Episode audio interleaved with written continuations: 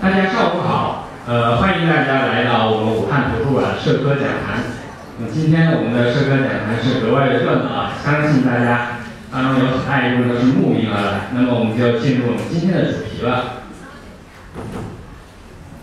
我们人的一生中呢，需要面对很多的关系，比如我们在生活中都要处理我们的婚姻关系、伴侣关系、亲子关系、职场人际关系以及自己和自己的关系等等。那处理人与人的关系已经成了我们现代生活中最重要的组成部分之一。今天呢，我们的话题就是与之相关的，不同于现在非常时髦的所谓人脉学、成功学之类的话题，我们今天主要谈的是亲密关系，是解决和我们生活中最密切的一些人如何去相处的问题。我们的心灵如何成长？如何与我们的伴侣、朋友、孩子相处，同时与他们的心灵共同成长？这里面有很深的学问，也是我们达成幸福人生的重要一环。今天我们有幸请到湖北知名心理咨询师、武汉经济广播电台副总监、中波 AM 幺幺二五、桃红 FM 一零零点六，每天二十二点，今晚我和你节目主持人蒋亚新老师为大家带来亲密关系是修行关系。大家以热烈的掌声欢迎蒋老师。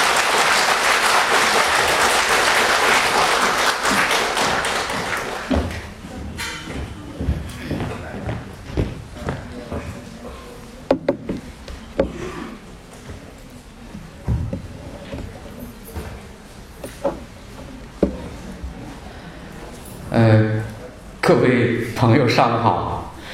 那个，其实每一次来呢，都是忐忑不安。我刚才在跟这个图书管理员的朋友们在说，说每次来其实都很紧张，怕讲不好，因为有好多朋友呢都是从有的是还从外地来的。呃，我不知道襄阳的李明涛到了没有？啊，在哪里？啊，明涛你好。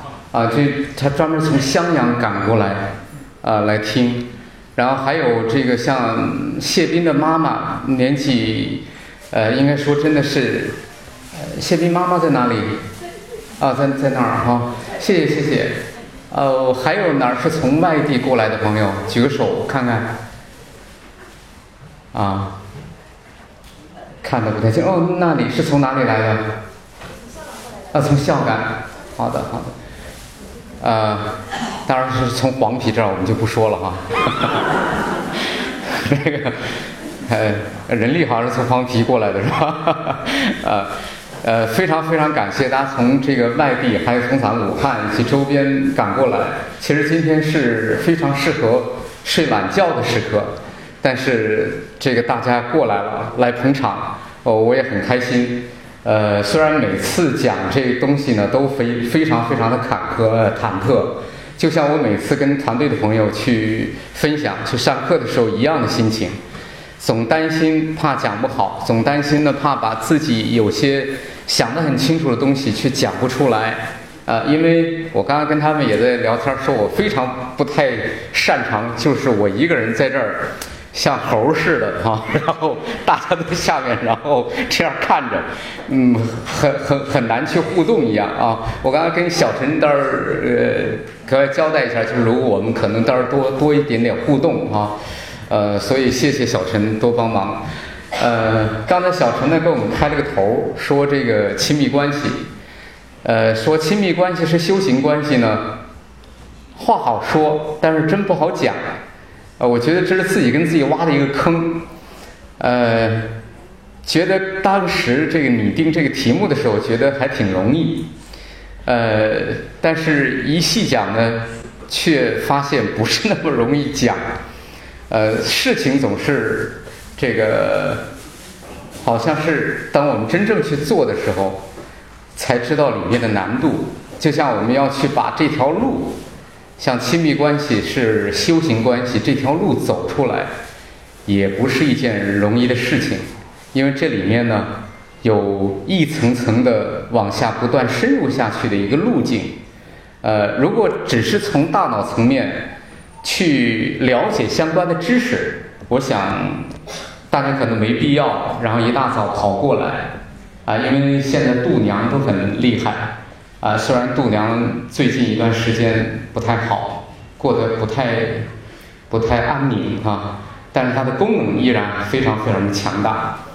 所以呢，要走出这条路来，确实确实不容易啊。呃，其实我在这儿说着呢，我还是要打断一下，暂时，因为嗯，我就还有还有一帮朋友啊，是咱们长期阳光幼儿园的，是我的老朋友。张培园长还带着他们的团队组团来听我们的这个这次呃我们的讲座，弄得我昨天晚上我给像李良庭老师他们回复我说压力山大啊，非常非常感谢长青阳光幼儿园的这个党员队伍，然后非常有力的一个团队，他们组团过来来听啊，所以弄得我现在汗都出来了。张张院长太厉害了，啊，呃，我们继续说这个亲密关系呢，说它是修行关系，呃，可能我们会从佛教也好，还是其他的一些路径也好，我们可能都会去了解相关的一些说法啊，相关的一些说法，我们去了解这一块的理论的东西非常容易，但是今天好多是我们今晚我和你的听友。也有的是我们加入了今晚我和你呃雅欣心灵成回归团队的朋友，在里面已经去跟着我们啊，我们一起去体验这条路，去把亲密关系，比如说是修行关系，就这一句话，要把它在婚姻伴侣、亲子职场就我们所有的关系的层面去把它体验出来，恐怕真的是非常非常难的事情。里面有很多的眼泪，里面有很多要去面对自己创伤的那一面，里面还需要去接纳我们之前一直逃避的东西，非常非常困难，是吧？对吗？心灵成长团队的朋友，大家觉得容易还是很困难？不容易，非常非常不容易，因为这里面面对的，到最后面对的都不是别人。是谁呢？真的是我们自己，啊，真的是我们自己。这世上最难做的事情，其实就是面对自己，啊，面对别人太容易了，嘴巴一张去指责别人，去挑别人的漏洞，然后去可以挑很多很多的毛病，那是太容易的事情啊，非常非常容易，啊，所以我们今天的这次分享呢，呃，就把我做节目的很多体验。还有，啊，我们在雅西心灵回归团队里面，啊，这几年走出来的路径的东西，也跟大家进行分享，呃，也给对学员朋友来说呢，也是一次整合，啊，因为说这个修行关系啊，这个部分呢，亲密关系是有很多种的，我们在团队里经常说到的，也就是在我们的日常红尘生活当中。可能经常说到的，也就是像这个，呃，我们说到的很多学员都耳熟能详的。我在节目当中也经常开口，一开头的问候语里面也经常说到的。我们等一会儿来说啊。但是恐怕在说到关系里面，我们就绕不开，绕不开梁素斌老师啊，这位先生，他呢有非常著名的那么一段话。其实也是吸引了很多人说我们在关系里面，我们活着可能要处理的几个关系，呃，说他的人的一生要解决三个问题，这仨问题呢，他说而且顺序是不能颠倒的，第一个是人与物的关系，第二个是人与人的关系，第三个是人跟自己内心的关系。呃，其实每一次我原来就是第一次看这样的一句话的时候，觉得非常非常的有道理。呃，也基本上涵盖了我们作为一个人在社会上活着，可能要处理的三个非常大的这三个重点的部分啊，人和物，人和人，然后人和自己内心的关系。可是他说人这三个关系不能颠倒啊，我没有去查他的原原话啊，呃，我想他说这话可能是有一定的原因的。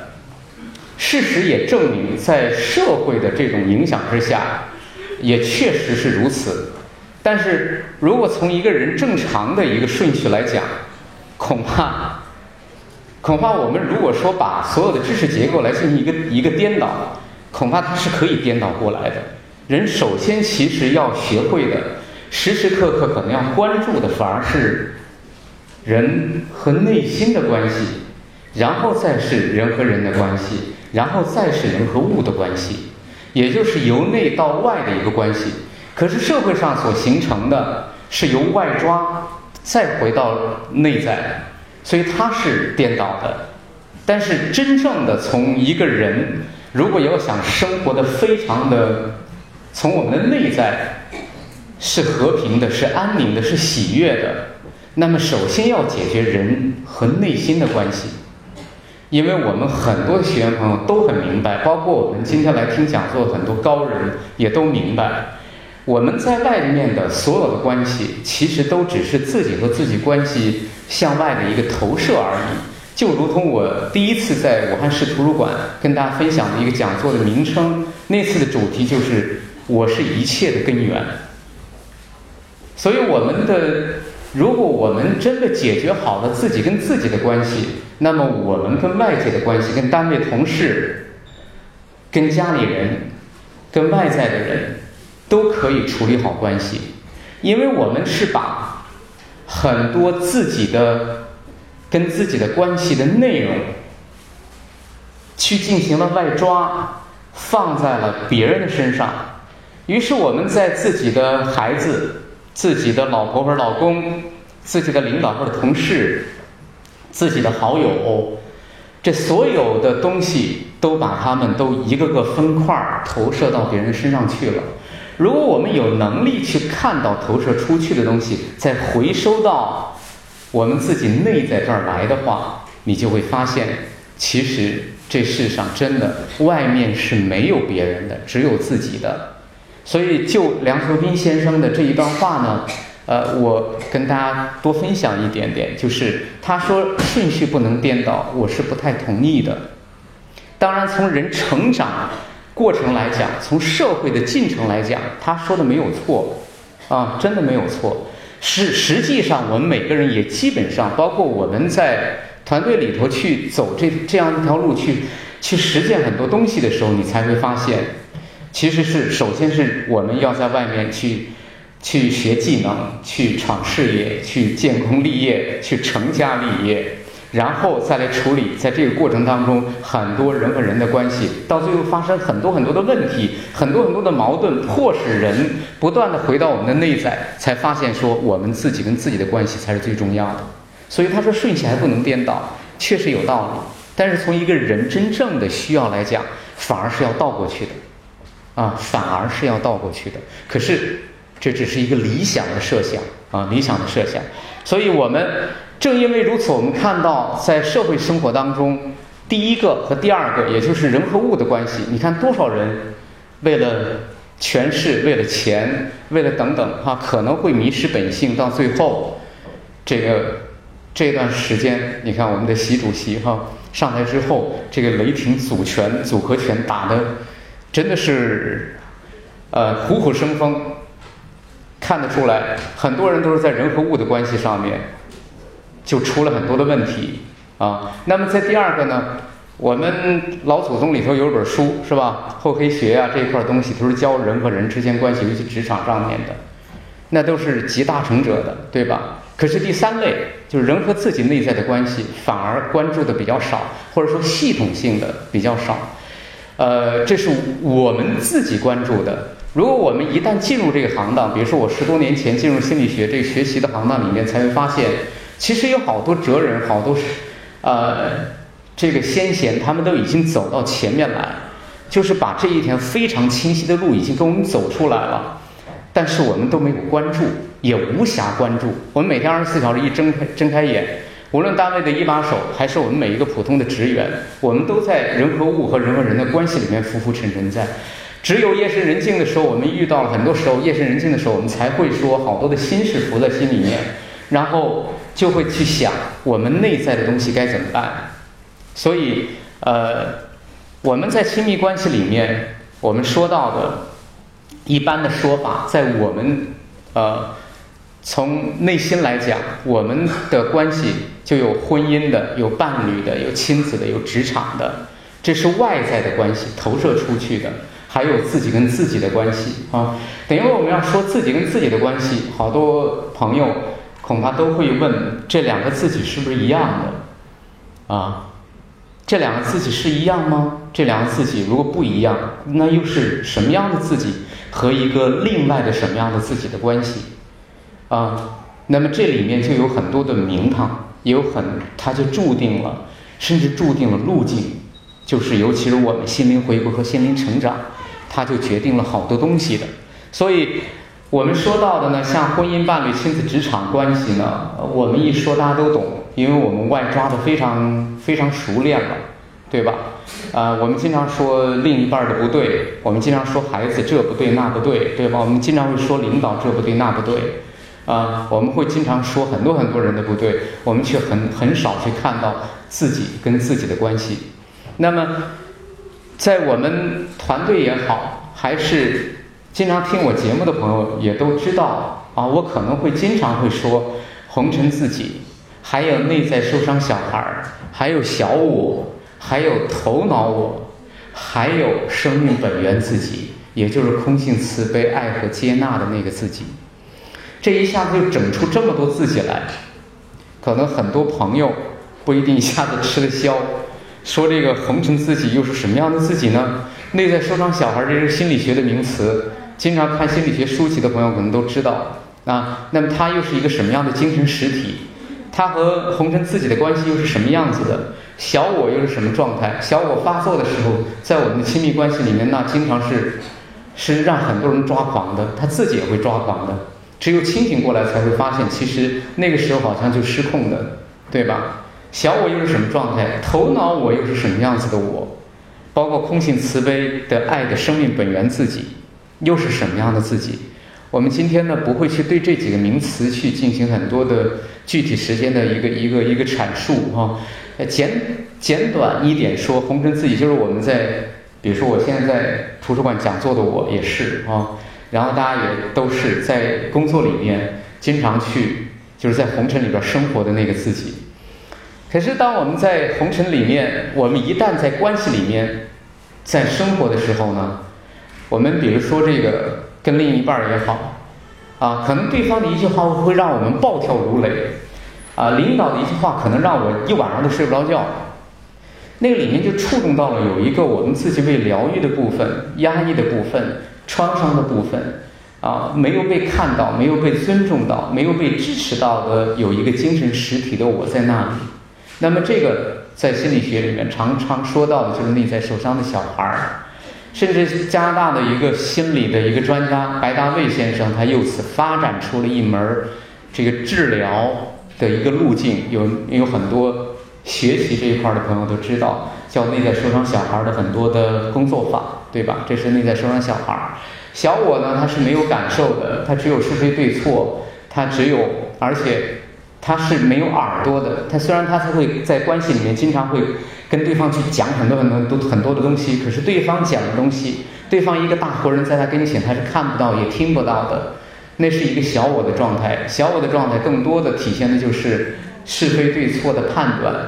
啊，然后他活在自己的内在的世，活在自己的是非对错的世界里。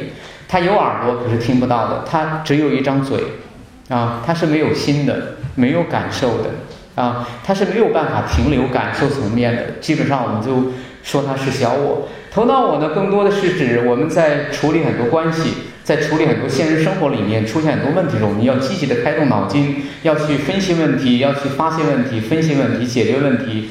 然后这样的我就是一个头脑的我，那空性慈悲的生命本源自己就是我们在可能在我们团队里头，就是我们今晚我和你养心心灵成长团队里头，朋友们以及我说的最多的就是这个，这个自己呢，呃，其实不是我创造出来的，也不是我发明出来的，是我们它本来就存在在，就是呃说。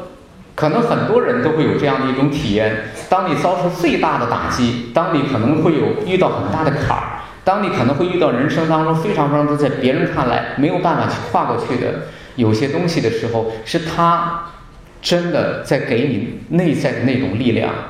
他对你的所有的东西都是懂得的，都是理解的。即使外人再懂得你的人，也没有他懂你懂得更多。你在红尘世界里面所经历的一切，你所受到的创伤，所形成的内在受伤小孩的这个精神实体，所有发生的事情，他都知道，他都明白。啊，他都清楚原始的事件、原原型的人物。以及原始世界原型人物所带给你的很多很多的冲击与创伤，他都懂，包括你的小我，他都很清楚，他是怎么去发作的，然后他会怎么去运作，还有头脑我是怎么在运作，在解决生活当中的困难，他都非常明白，因为他一直都跟你在。这个空性慈悲的，呃，这个生命本源的自己呢，就是我们。很多心理学流派所说到的无条件的爱的这种精神实体，无条件的爱不是一个，不是一个观念，它也不仅仅是一个说法，它是一个存在，它是一个近乎无条件的一个空性的，它可以对你发生的任何的事情，不抱以狭隘的任何的立场和看法。他只对你这个生命存在持以慈悲的爱和懂得的态度，他不会去给你红尘世界最容易出现的办法，他不会去给你想很多很多的办法，但是他是世界上可能是最懂你的、最了解你的，然后无论你经历的或者你内在最肮脏、最卑鄙。还是最高尚、最光亮的部分，他都是如是接纳。这就是我们在团队里说的非常多的空性的、慈悲的、爱的、接纳和懂得的自己。那么这个自己是最难出来的。可是我们在团队里头第一天跟大家分享课程的时候，都会去讲它啊。然后我们的大群练习做的也是这方面的工作，一直不断的在。敲击它，让它出来，啊，让它出来。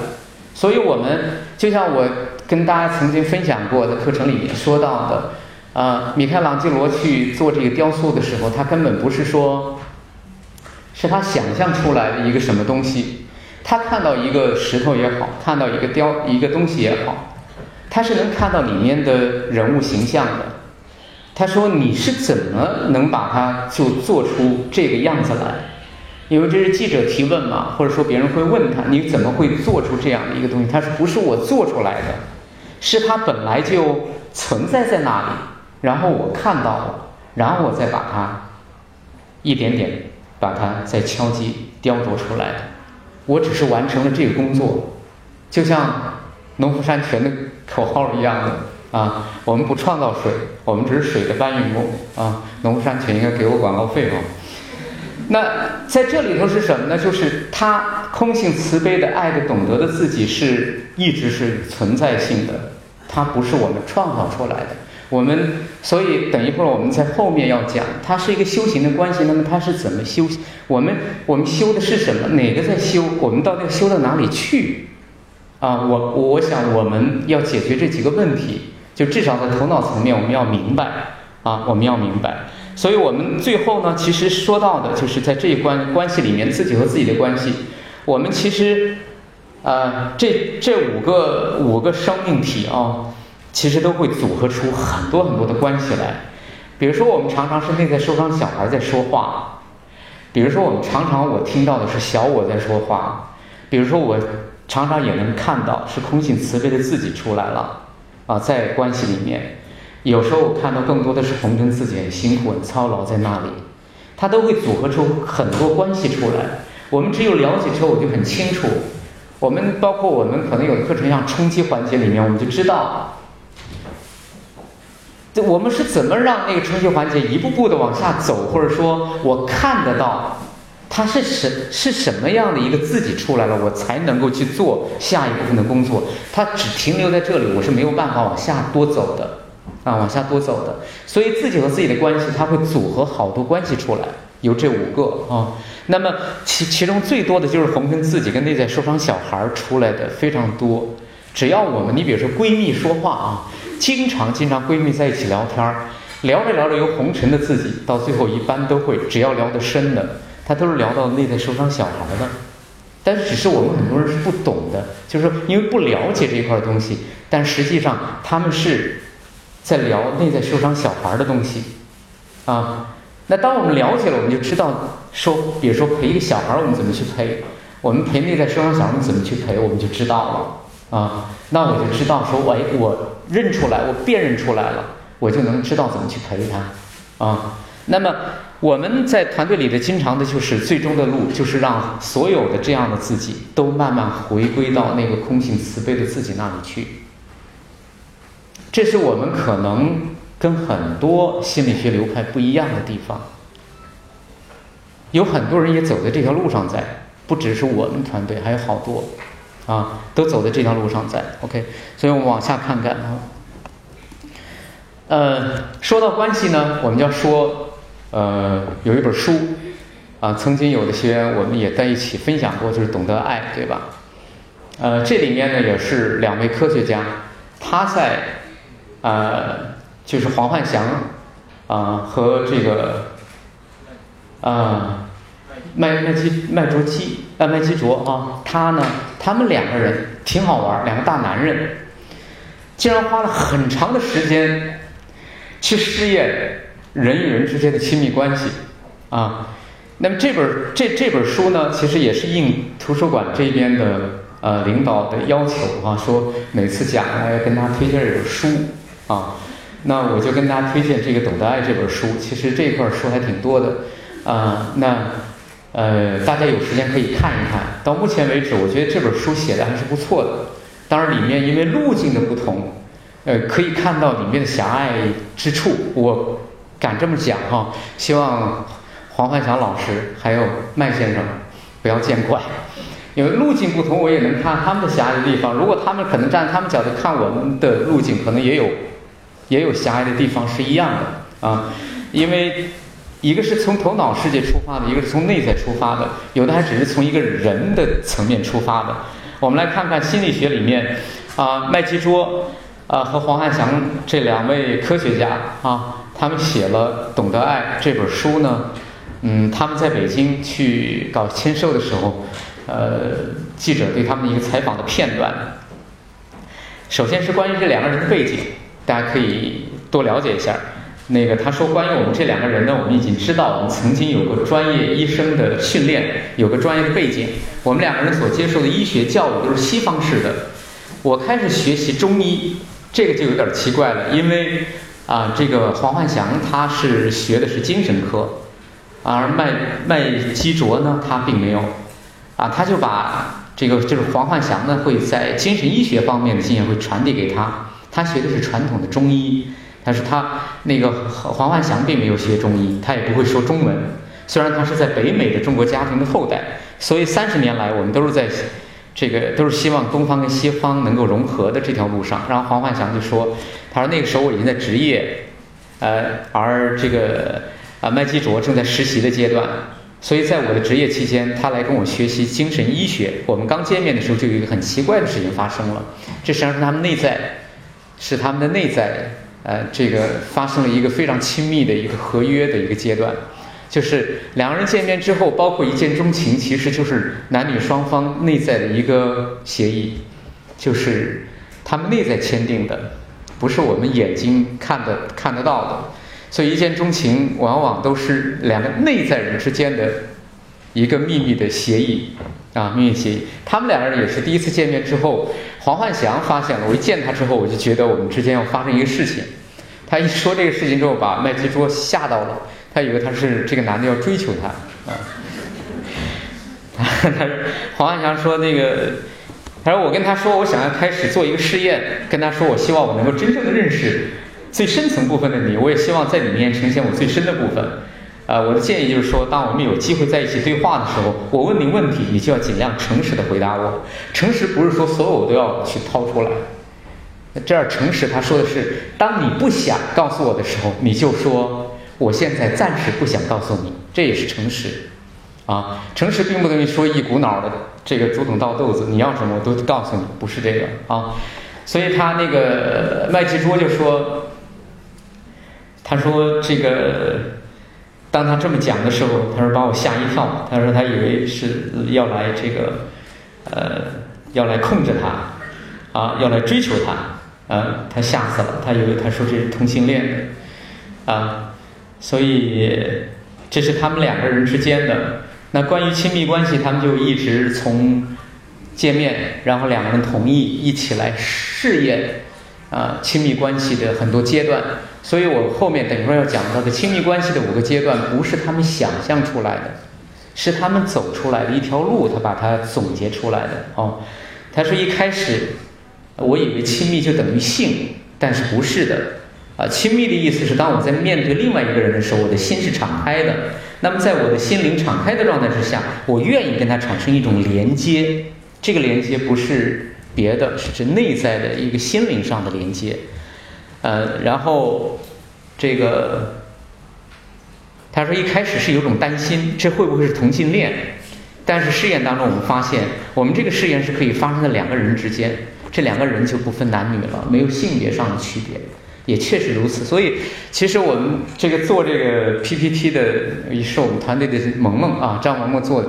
他选的选的都是基本上都是男女的哈，其实亲密关系不仅仅是两个异性之间的，是同性之间一样的啊。他说我们刚好只是两个男人，我们想要发现我们在心的这方面的连接，所以我们发现其实这样的关系可以发生在各种年龄层和不同的性别之间，是都可以的。呃，然后他说了，黄老师也说。我们在试验过程当中发现，我们亲密的这种方式不单是可以用在职场上面，也可以用在教学上面。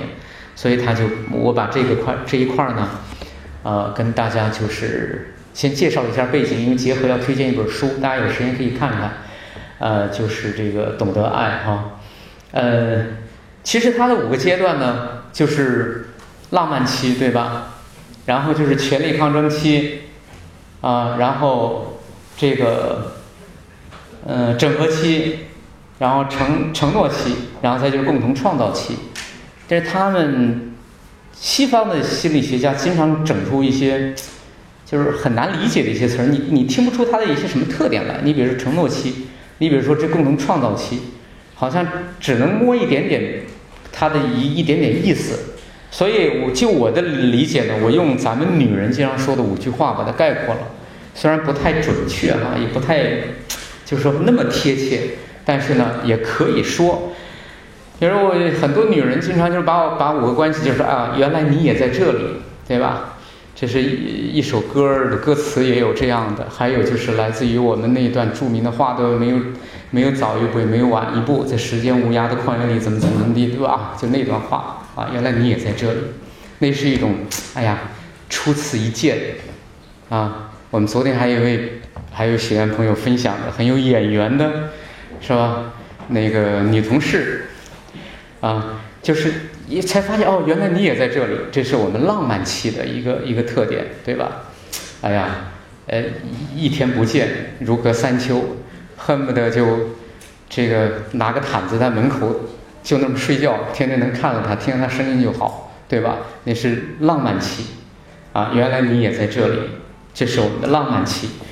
啊，那第二个就是到了权力抗争期的时候，就是找了你，老子是瞎了眼睛啊！这文雅一点的我是瞎了眼，我们经常女的搞毛了都不是这么这么文雅，对吧？啊，老子妈才发现是老子瞎了眼，这是第二句，就是权力抗争期的时候，就是发现找错了，当时追我的时候是。一个军的部队，偏偏就选了你这个，真是挑错了。所以这是权力抗争期，啊，到了这个承诺期呢，就是吵吵吵，分又分不了，是吧？好也好不下去，但是里面又有一些新的东西会出来。因为吵架吵架，你会发现哦，原来你是还有还有一些东西没有发现，就是没办法。凑合着过吧。经常可能问的时候，闺蜜说：“你和他怎么样啊？哎，没办法，没办法，凑合着过，凑合着过，就这样。呃，承诺期就是这个啊。还有就是到了这个啊，这是整合期啊。承诺期就是，哎呀，别说他了，别说他就是那么个人。到后来就发现什么有冲突，有很多很多东西，最后发现说，哎，这个人呢，他就是这样的一个人。慢慢就也就发现了，他既跟浪漫期认识的那个人不一样，但是呢，他还是他原来那个人。但是是在原来那个人的基础上又有一些变化的那个人，所以这是呃，这是承诺期，是吧？然后到最后的是共同创造期，就是那那就没劲儿折腾了，咱们就好好往下过吧。然后再就会把自己掏心掏肺，又会把它付付出给这段关系里面去，该说的话也说，不该说的话都懂得闭嘴了，对吧？都晓得啊哪儿是他的禁区，哪儿是他可以去的青草地。可以去聊聊天的，哪儿是不能碰的，对吧？就好好那么过，哎，日子反而越过越好。所以我呢，就是把这个两位科学家他们亲密关系的五个阶段，所谓的权呃浪漫期、权力抗争期，然后这个整合期、承诺期以及共同创造期呢，我用女人说的五句话，基本上把这五个阶段的呃特点啊把它说出来，虽然不太完整啊。但是基本上要让大家就明白，就是说我们去看那本书，他说了那五个关系，啊，当然远比我这个说的就更立体、更整体一些，啊，大家可以去好好看看，啊，那么这是我们说到的这个亲密关系。那么第三个呢，我们就跟大家讲，就是嗯，这个亲密关系是修行的关系，这个修行关系太难修了啊。你看他的这这个图片，你看这个一男的跟女的在那儿哈，实际上也是也可以两个男的，也可以是两个女的，也可以是一个老人一个小孩儿，啊，大家不要去想邪恶了啊，都挺纯洁的啊。好，我们来看这个。为什么我说这五个阶段的描述其实没有解决亲密关系的最根本的问题？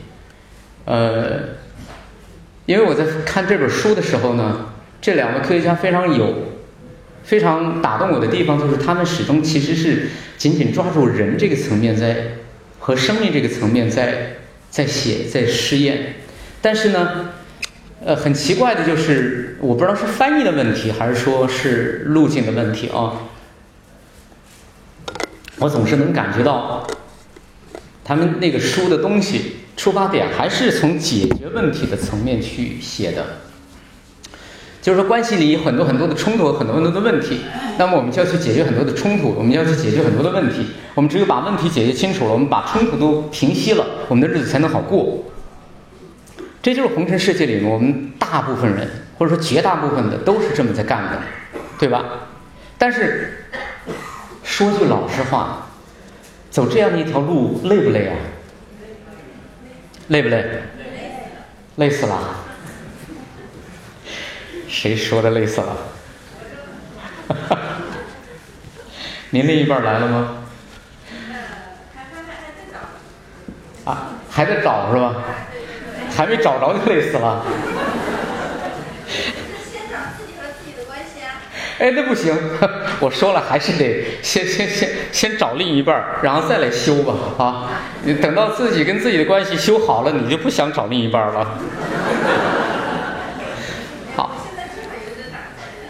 是吧？正好有点打算，行，啊，哪条路不是路嘛，对吧？只要不是绝路就行。好，这五个阶段呢，因为我觉得就是他是就像这位朋友说的，累死了，朋友还没找到，另一半没找到就累死了，一睁开眼就要去上班，就要去应付领导的、同事的乱七八糟的事儿，对吧？你要去解决很多很多的问题，要处理很多很多的冲突。我想我们今天在座的可能有单位的一把手还不少，副手也不少啊，中层干部也不少，最累的，个个都喊累，对吧？因为都是在，哎呀，好多好多的问题。你让他加个班儿，他说我老妈病了，是吧？你能怎么办？或者说你要让他去去搞一个什么项目，他说我这做不来，您再找高人。啊，你就就不断你要去处理很多的问题和冲突，所以累死了，我非常非常认可您这三个字，涵盖的人活在世上不容易，是吧？所以要解决，如果走这条路径，真的会非常非常的辛苦，非常非常累。可能你躺在棺材里面，你都会觉得人生当中太多遗憾，那么多问题都没解决，是吧？但是一定会轻松，非常非常轻松。老子终于不用再处理那么多的问题和矛盾和冲突了。这这这个用用这种话，将来是不是要刻碟呀？我突然觉得这是不是不太不太好，小陈。啊，有剪辑是吧？谢谢小陈给我一个台阶下。好，那个这这样说不要紧啊。好好，OK。啊，那我我们说这个，因为最高智慧的那个自己到底是哪一个自己？如果我们总是说要不断的去处理问题、解决问题，那么我们可能依靠的那个最高智慧的自己是哪个自己呢？红尘里面的那个自己当中的头脑自己，因为你要不断的去解决问题嘛，你要发现问题，你要分析问题，你要解决问题，你要依靠谁呢？依靠头脑，对吧？那么他如果是这样，就是从头脑出发，把关系变成问题来看待和解决，那我想，我们每个人都会精疲力尽，而且，我我还是说点老实话吧。我都不想，我都想早点退休，就是那种感觉，对吧？在职场上面你会累死，啊，然后在关系里面你就会真的是劳心劳力啊，劳心劳力。所以我觉得，如果我们始终把关系当成问题，把问题真的也只是当问题去解决，那么我们最高智慧的自己就只能出到头脑自己的这个层面去。你想想这个头脑自己。这也是小我最喜欢的。等你一用头脑自己用到非常成熟地步的时候，小我就是皇上，就是武则天。由小我到后来就掌控了你的生活，在关系里面他会经常出来发作的，啊，所以我觉得，如果我们始终都是按照这种逻辑，按照这种路径去走，我们。到最后，就会你想尽了千方百计，你依然到最后无能为力。到最后反而心灵自己，我我我觉得就真的只是文艺女青年会或者文艺男青年写一点什么心灵鸡汤之类的一个点缀而已。那个真的就是暴殄天物。如果把心灵自己放在这样的一个一一个一个状态上面去，那真的是暴殄天物，太浪费了啊，太浪费了。所以，亲密关系呢是修行关系。那么我们怎么去描绘它，或者说它到底是一个什么样的修行关系？我们的路径到底是什么？所以我用一句话来说，就是通过亲密关系来呈现问题，而问题是带来修行的功课的。也就是说，我们不是。那我想这句话一出来。好多聪明的朋友都能够懂，说这个，那问题就不是用来解决的嘞，对吧？那问题就是，就是送快递的，对不对？他是来给你送包裹的，你把问题干掉了，就是把把送快递的小哥干掉了，嗯，那你的包裹能拿到吗？拿不到的。对吧？所以，当我们这样去看亲密关系，再来看红尘里面出现很多很多的问题，其实哈，就像我们在在节目当中，我做十多年，我看我差不多呃九九八年，呃差不多二十年啊，如果到了到了一七年。也就二十年，我做这个节目做了二十年，那里面其实人的问题，并没有我们所想象的那么多。它是因为我们没有看到很多很多的问题，它是它其实是从一个地方，你比如说没有疗愈的那个地方，它会在很多关系里面都会呈现。我们总是在不停的，就像一个蒙着眼睛的一个拉磨的驴，总是在绕圈儿，不停的在解决问题，但实际上根本没走路。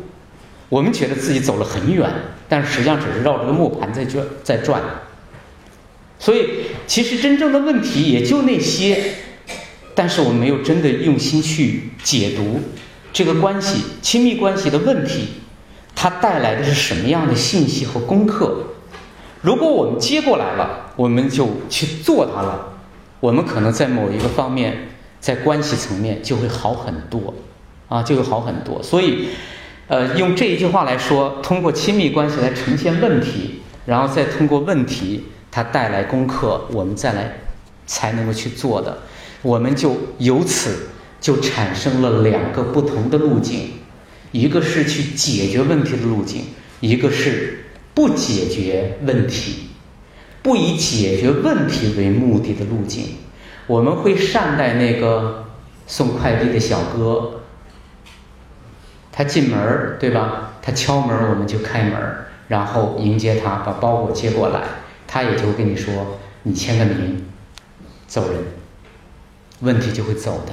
因为那个包裹带来的是你的，用非常文艺、很酸的说法，就是礼物，对吧？这个这个礼物，常常我们都不想要，啊，因为接过来就很痛苦，啊，非常非常痛痛苦，因为你要面对好多东西，啊，所以我们 看一看。”就此，我我们要说，从头脑世界出发的，头脑世界的亲密关系的模式是什么样子的？说一个很简单的例子，大家都能明白。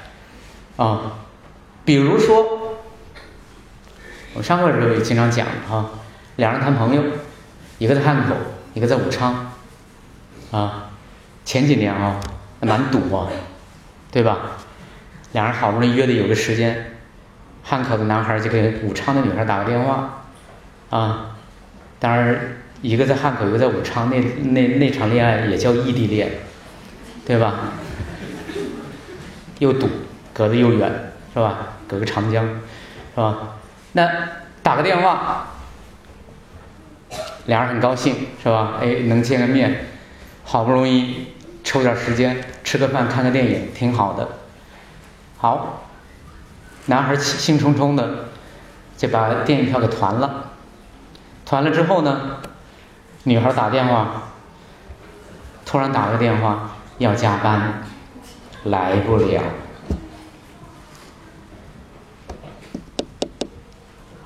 我们会怎么处理啊？男孩会怎么办？男孩会不会会不会说？亲爱的，你去加班吧，没事儿。